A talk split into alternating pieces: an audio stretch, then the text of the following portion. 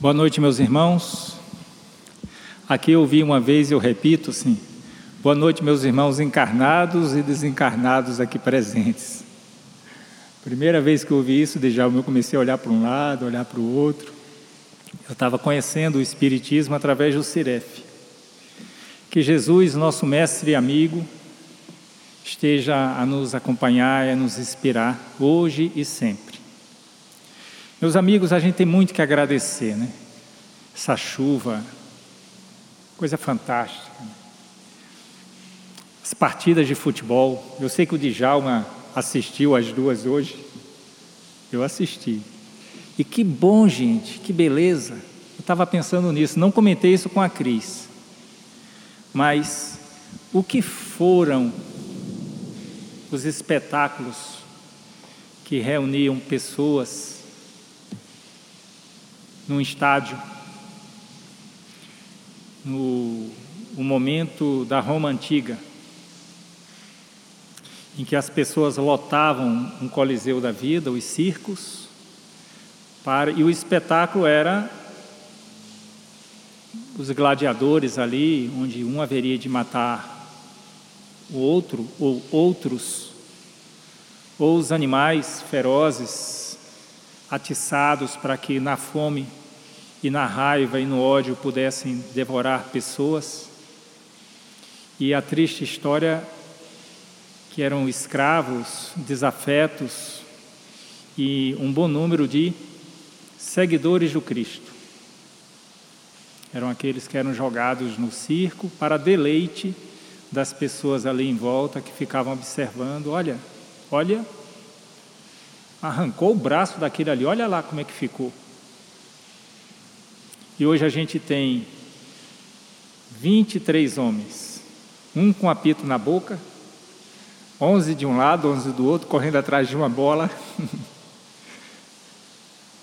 Dezenas de milhares de pessoas ali dentro, bilhões de pessoas acompanhando pelas redes sociais, pelas televisões a partida. O chororô é de quem perde. Hoje fomos nós. Mas ninguém morre. Gente não tem as dores de antes. Como a gente não imaginar que a gente está num progresso, gente? E eventualmente eu ouço algumas pessoas dizendo: ai meu Deus, o mundo está de mal a pior. Eu digo: não sei de que mundo essa pessoa está falando. Porque nesse tempo, que não é tão remoto assim, nós estivemos nele numa das encarnações nossas, seguramente. A dor era muito maior, o sofrimento era muito maior. Quando a gente lembra que há 70, há 150 anos atrás, quem era escurinho assim como nós éramos posse de alguém. 100 anos atrás, duas pessoas que se desentendessem poderiam ir, marcar inclusive um horário, uma delas haveria de morrer e o público ia até para testemunhar. Era o tal do duelo, que os livros de Kardec, inclusive, condenam com veemência né, a, a prática do duelo, que era algo comum na, na época.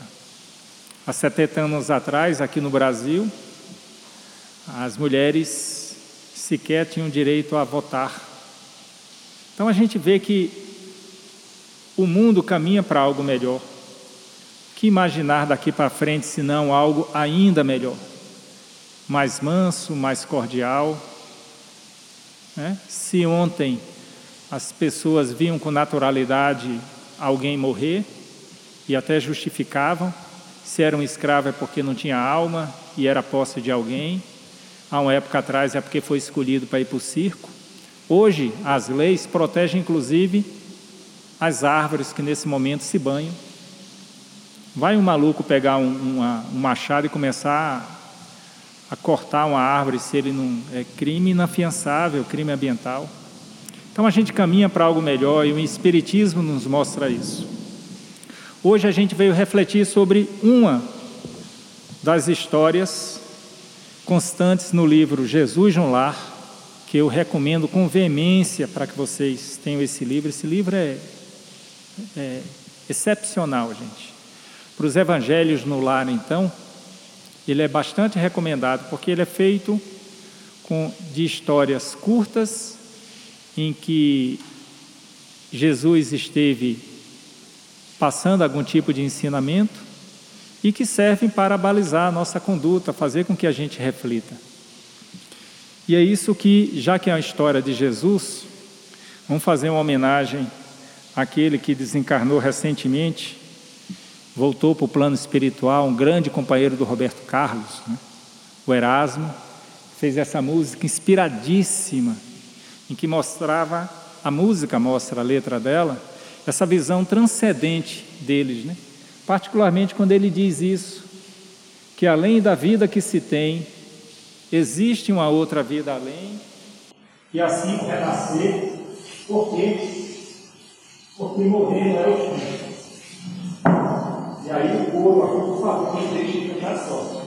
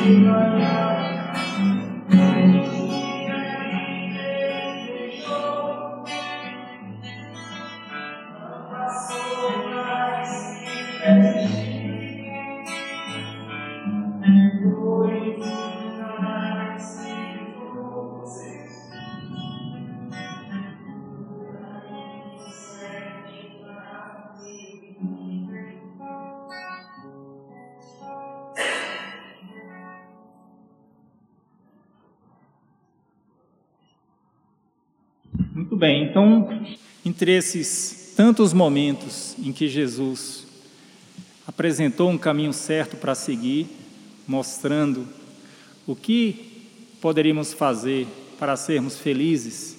E esse livro, gente, ele foi extremamente revelador para mim. A Bíblia não mostra o quanto Jesus era bem-humorado. Via além das aparências, sabia da fraqueza das pessoas, dadas suas múltiplas mediunidades.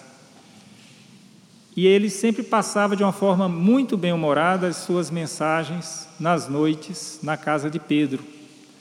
Grande parte dela não foi documentada na Bíblia, mas está presente nos relatos espíritas, seja de Humberto de Campos, como o irmão X, em que ele relata vários momentos de Jesus com os apóstolos, do Emmanuel, ou do Neio Lúcio, através desse livro, Jesus no Lar, em que o Neio Lúcio, ele dita para o Chico vários momentos em que Jesus esteve presente. E aí uma pergunta que a gente se faz é assim, ó, ele trata então dessas vivências com Jesus. Como é que se consegue rever esse momento? A gente não poderia questionar, dizer, mas que certeza se tem disso? Como é que se vê um passado? E aí é interessante, hoje o meu computador deu problema, aí eu trouxe nisso aqui, que a gente aprendeu a chamar de pendrive, todas as informações, o filme, o trailer que a gente vai ver daqui a pouco, e quanto não cabe aqui de memória? Essa descoberta recente que a gente faz, imagina como é que a gente vai estar em termos de comunicação nos dois mil anos à frente. Provavelmente a gente vai ter alguns equipamentos e a ciência vai ter de uma forma inconteste mostrado que nós somos imortais, vivemos no corpo físico durante um período, temos existências múltiplas. Isso que dentro do espiritismo a gente estuda, aprende, vivencia, a ciência vai estar de uma forma inconteste mostrando à comunidade humana que isso de fato é dessa forma. E aí, quem sabe alguns equipamentos onde as famílias podem se reunir pela mediunidade de alguém, que em toda a família nós temos médiums ostensivos, de repente aquele equipamento é acionado e aquele ente querido que desencarnou ali há uma década atrás, ele vem para dialogar com os seus entes queridos que ali ficaram. Simples. Hoje a gente tem isso quase que um domínio das casas espíritas, porque a gente estuda isso. Mas a faculdade mediúnica, ela é uma característica, é um, é uma, é um sentido, que a gente chama de sexto sentido, humano. Você pode até não acreditar. Já ontem eu estava conversando com uma amiga na escola onde eu dou aula, e ela veio preocupada, dizendo: Zaldo, será que eu sou louca? Eu vejo o futuro. Eu digo: minha irmã, isso é a coisa mais natural. Tranquilize-se.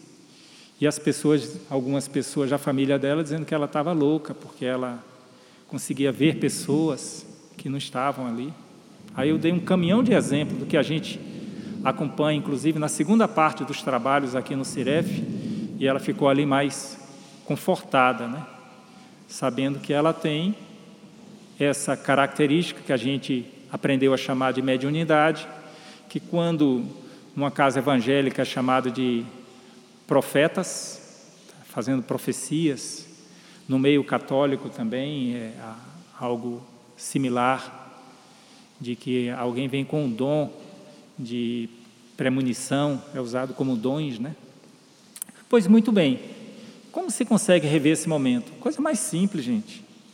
Imagina vocês que a ciência ela mostra, por exemplo, eu fiz, deixei essa gravura que eu acho bastante interessante, eu gosto muito de usá-la.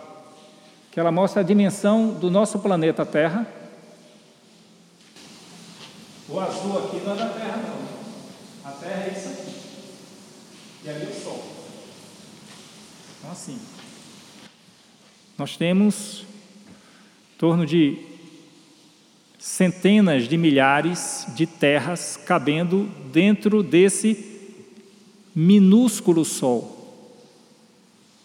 Porque essa descoberta aqui, ó, que veio, agora fui eu. E aí eu vou ter que recorrer ao Luciano. Ah, apertou, voltou. Deixa eu deixar essa tecnologia aqui para não, me não apanhar. De... Gente, essa descoberta é a imagem do massivo M87, que é simplesmente 6,5 bilhões de vezes maior que o Sol. E ele está situado, segundo a astronomia, a 55 milhões de anos-luz da Terra. Ou seja, quando em 2019 essa imagem ela foi captada, a gente está vendo uma imagem do passado. Porque se está distante 55 milhões de anos-luz, e segundo Einstein, nada supera a velocidade da luz, significa que essa imagem é uma imagem de 55 milhões de anos atrás. Se a gente hoje, com os nossos equipamentos, nossa tecnologia, os nossos telescópios, os hubbles da vida, a gente consegue pegar uma imagem do passado de 55 milhões de anos atrás, o que não é a gente rever a imagem de dois mil anos atrás, gente. É nada. E se hoje as memórias conseguem guardar muito do que cotidianamente a gente tem, no meio espiritual, nós sabemos, a tecnologia é extremamente mais apurada do que a que nós temos aqui entre nós encarnados. Então, é de uma forma muito fácil que um espírito elevado ele consegue visualizar as imagens daquela época. Nós fazemos isso quando desencarnamos. Estaremos do lado daquele ou daquela que foi o nosso guia espiritual, e muitos relatos se dão nesse sentido, onde aquelas imagens das nossas principais vivências, quando encarnados, são projetadas ali, inclusive aquelas que a gente jurava que era só a gente que estava naquele momento onde você poderia tomar uma decisão, que era uma decisão acertada, e de repente fraquejei e tomei uma decisão que me matou de vergonha, mas ainda bem que ninguém viu. E uma das primeiras que são projetadas assim, quando a gente desencarna e está olhando ali. De novo. Pisei na bola novamente nisso. E aí, gente, a gente tem que dar graças a Deus também por conhecermos o Espiritismo e o Espiritismo descortinar para nós a realidade do que existe do outro lado da vida, o lado real, que é aquele lado onde a gente retorna depois de passarmos por nossa experiência corpórea aqui, o lado espiritual. E nos escancara, dizendo: olha, é desse jeito. O que a gente tem de diferente de outros segmentos religiosos é porque a gente estuda e tem essa clareza. Há uma clareza que mostra que, diferentemente do que eu aprendi, por exemplo, na minha vivência como católico, até tornar-me espírita, em que um padre poderia é, é, eliminar os meus pecados, absolver os meus pecados, né? Só meu filho, reze isso, isso, isso. Não faça isso de novo, viu? Você está zerado. Ou, como eu recebi numa, um folheto de uma um segmento evangélico que dizia que você pode pisar na bola à vontade, mas se no último minuto você se arrepender e reconhecer Jesus como o seu o seu mestre sua vida, você está salvo. Nós espíritas temos clareza de que arrependimento é algo super importante, mas não resolve. A gente precisa corrigir as mazelas que a gente andou fazendo. E isso faz com que nós espíritas erremos menos, porque a gente tem a real clareza de como é que a coisa funciona. A gente não se deixa enganar por esse faz de conta. E que bom que a gente tem esse esclarecimento, gente.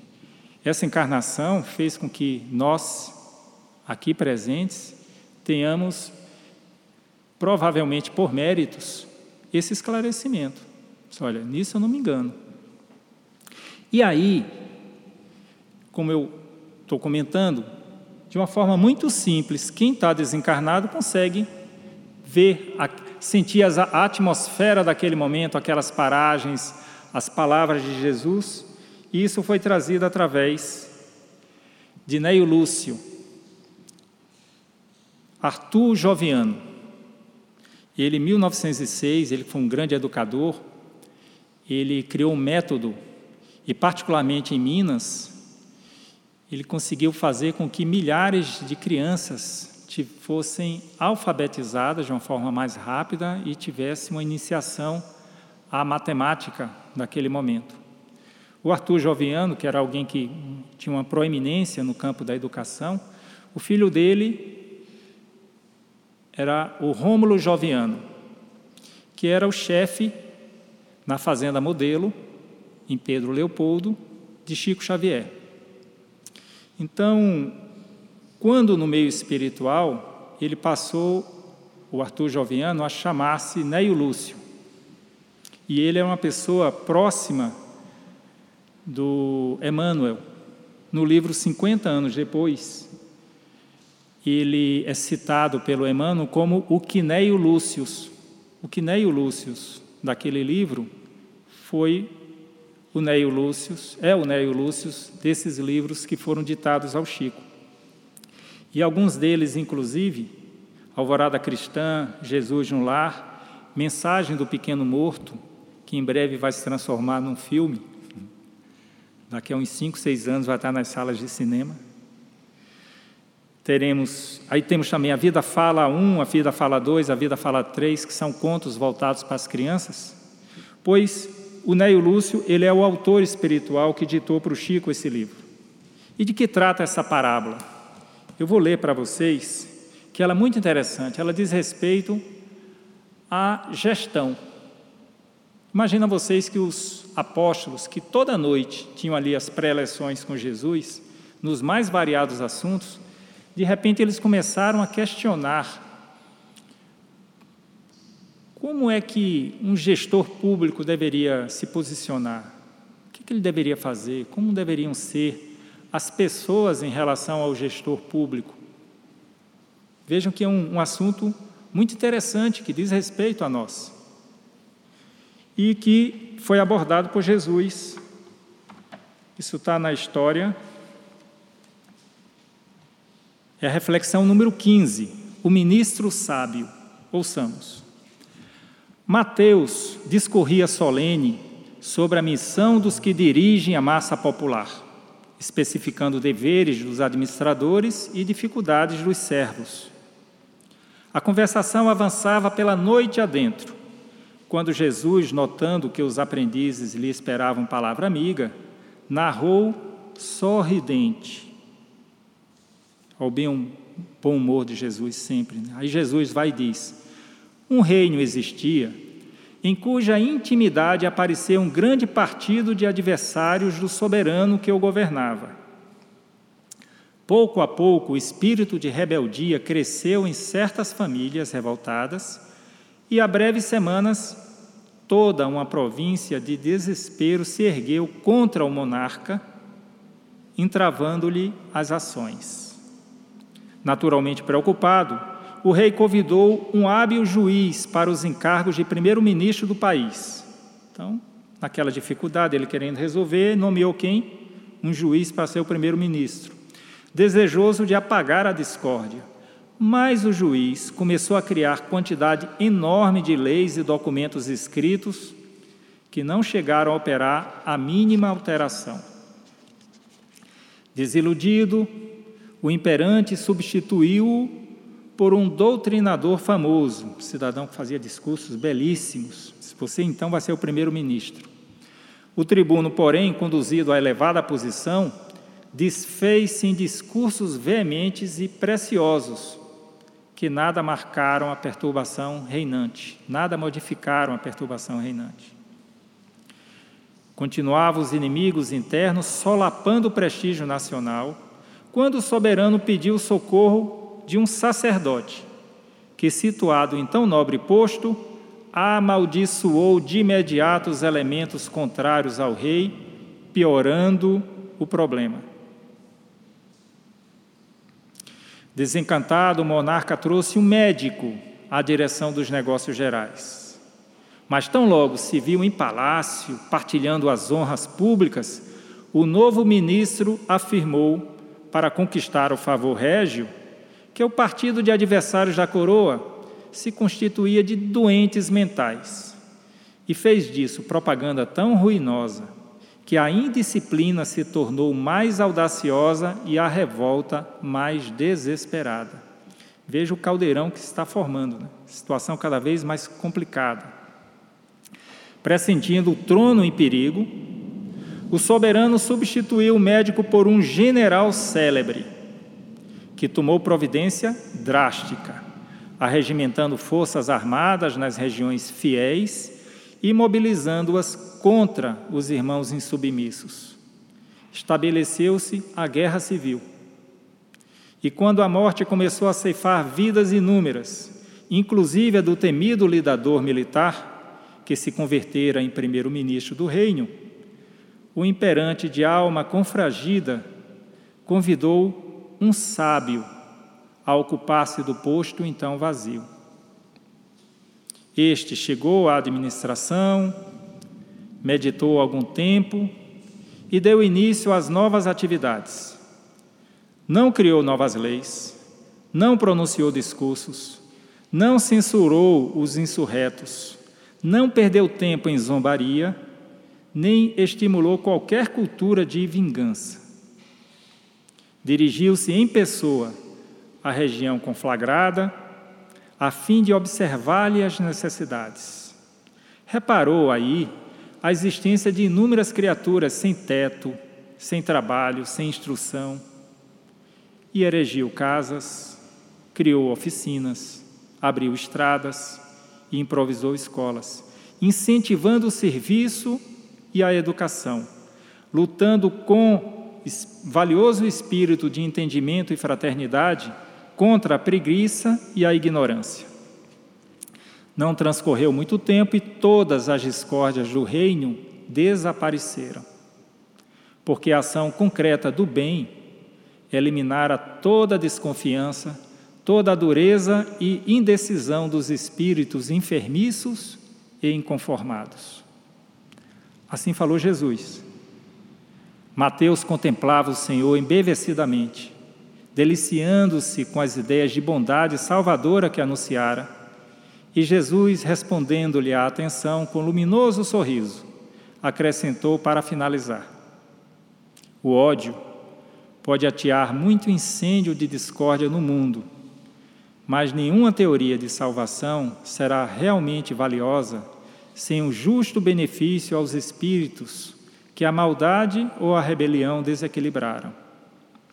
Para que o bem possa reinar entre os homens, há de ser uma realidade positiva no campo do mal, tanto quanto a luz há de surgir pura e viva, a fim de expulsar as trevas.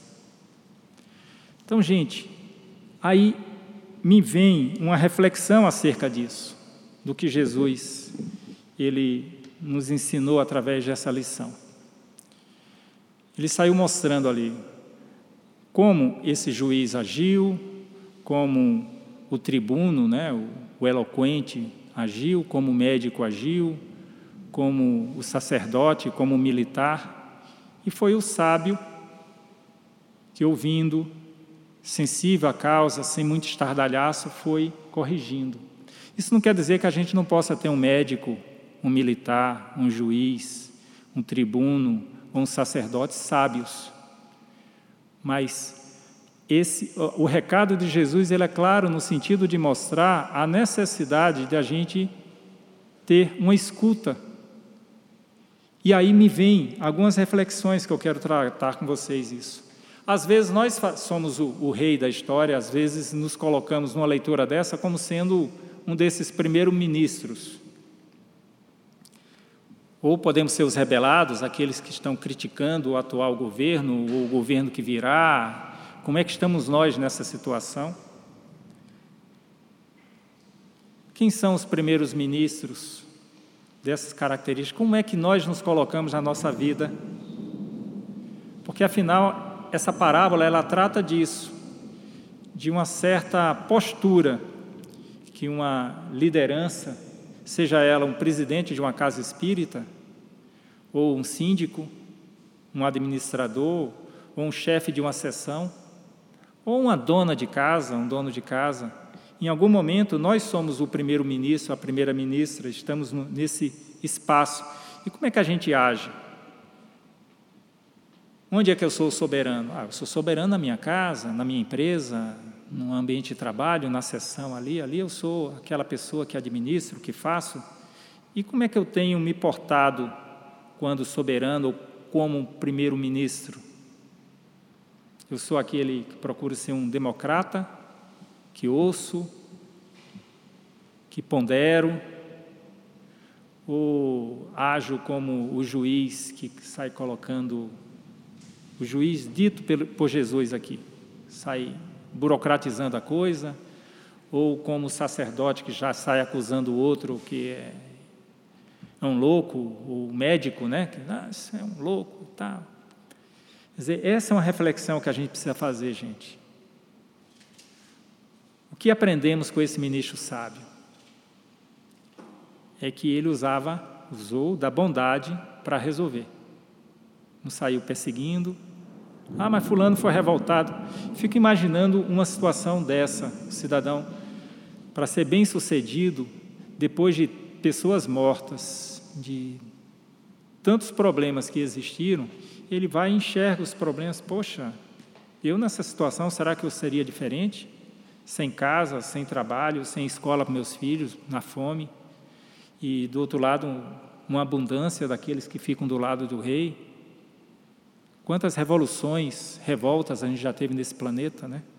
E como eu vim dizendo que a gente caminha para algo melhor, eu não tenho dúvida, gente. Daqui a uns 30 anos a gente vai experimentar esse nosso Brasil, gente, que coisa maravilhosa.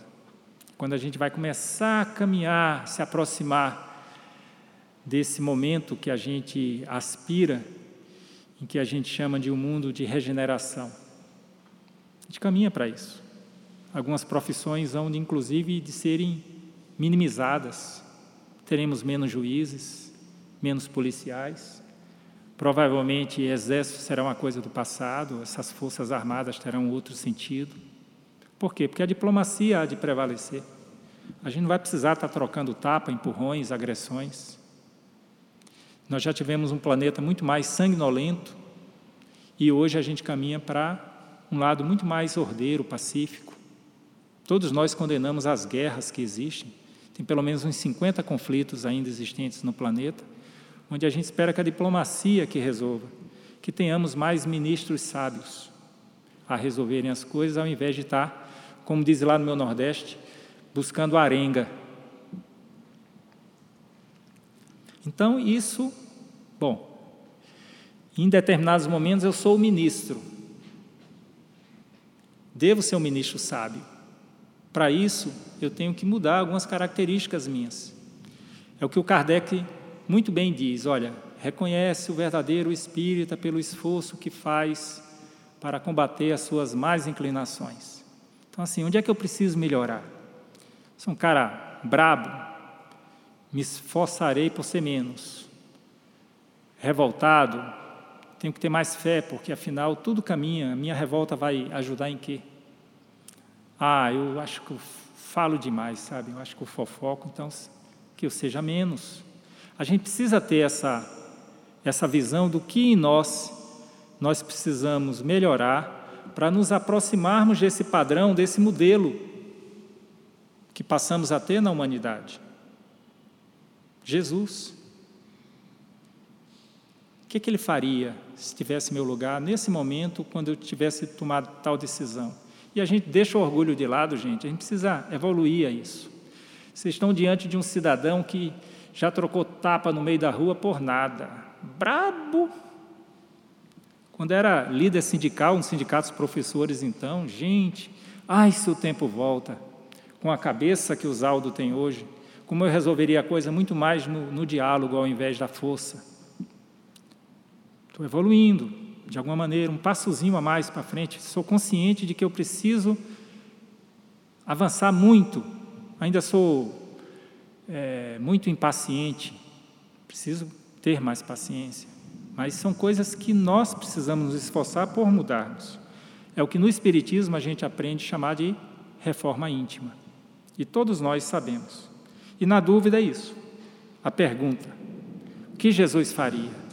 E aí eu recorro a um padre fantástico, ainda encarnado, que fez canções belíssimas, também bastante inspiradas, e uma delas é essa que a gente vai cantar agora.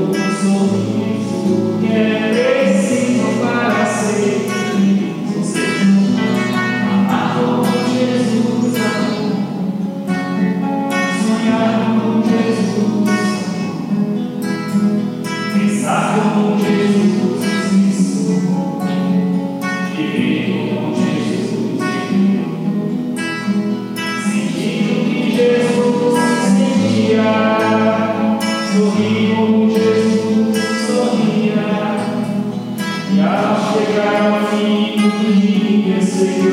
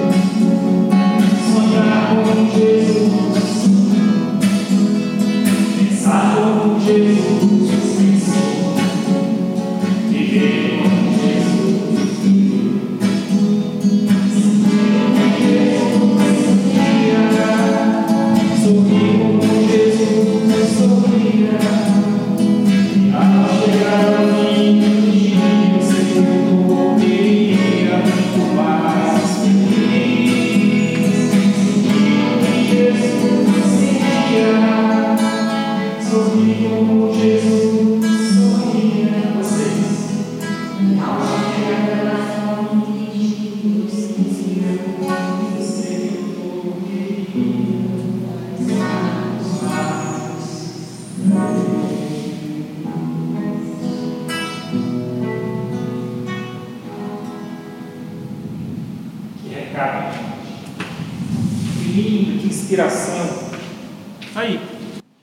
Jesus haveria de sorrir, de agir, de estar naquele momento? Simples a coisa.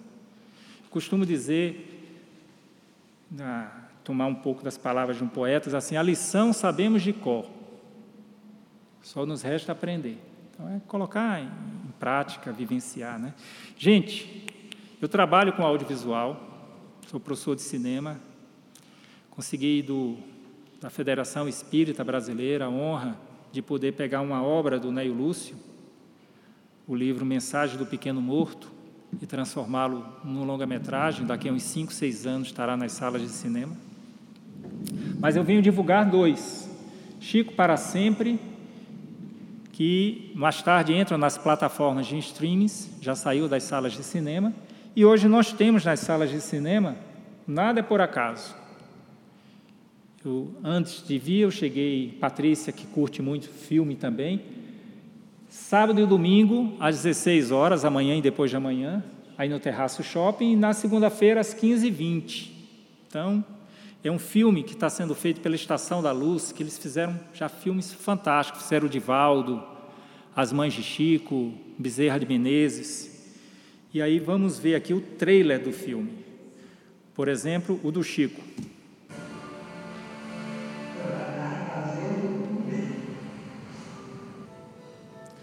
Muitas são as cenas que nesse filme são trazidas que a gente não, não tinha visto, gente. A gente que conhece já algumas imagens do Chico, né?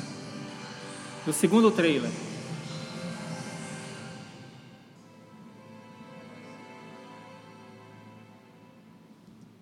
Ok, gente? Estejamos nas salas de cinema, vamos prestigiar. Custa um, uma grana você fazer um filme, sabe?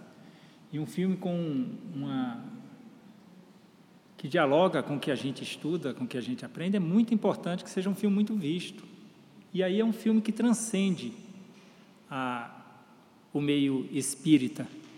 Então, daí a necessidade da gente convidar pessoas, inclusive, para que assistam, né, para que conheçam. E quem sabe filmes assim não despertem na pessoa, opa, Afinal, Sexto Sentido, Ghost, Chico Xavier, Nosso Lar, né, são filmes assim que conseguiram enormes bilheterias e que, a partir disso, muita gente passou a buscar informações, né? Então, divulguemos nas nossas redes sociais e tal, na família, para que as pessoas ali estejam presentes. Muito bem, para encerrar, vamos cantar uma música que é uma música do nosso irmão Edinho. Edinho é um compositor que a gente tem aqui na casa e que ele fez essa música Sirene. Nós temos a avó Maria, que é uma trabalhadora do nosso ciclo de regeneração de fé, no plano espiritual, está nos acompanhando, nos ajudando. E a mentora daqui do CF é a mãe Jacinta. Então ele teve essa inspiração de fazer essa música, vamos aprendendo. Aí, quem souber, ajuda na cantoria.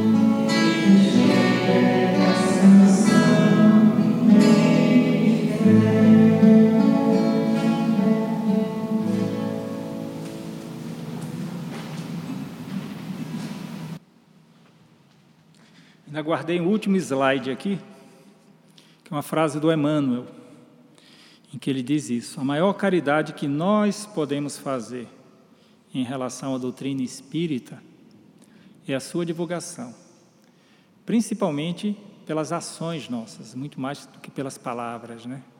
Então, gente, que sejamos ministros sábios, sabe, à luz do que a gente viu.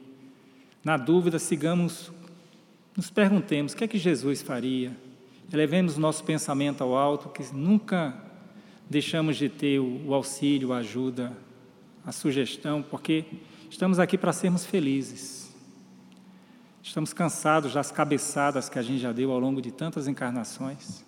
E é exemplo de que esse filme mostra que eu acho que é muito importante que a gente vê que ele trata, nada é por acaso, justamente de uma relação de duas senhoras que se encontram e dizem assim: essa pessoa não me é estranha, é muito familiar. Quantas pessoas a gente conhece assim?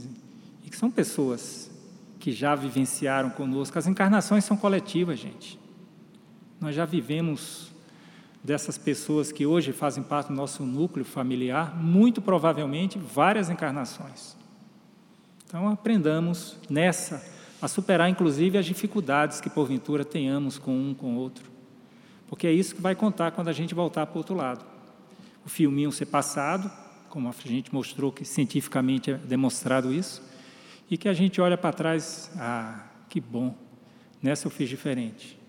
Segurei mais a língua, fui mais amoroso, mais dedicada, fui mais gentil, fiz a minha parte. Fui menos eu, fui mais nós.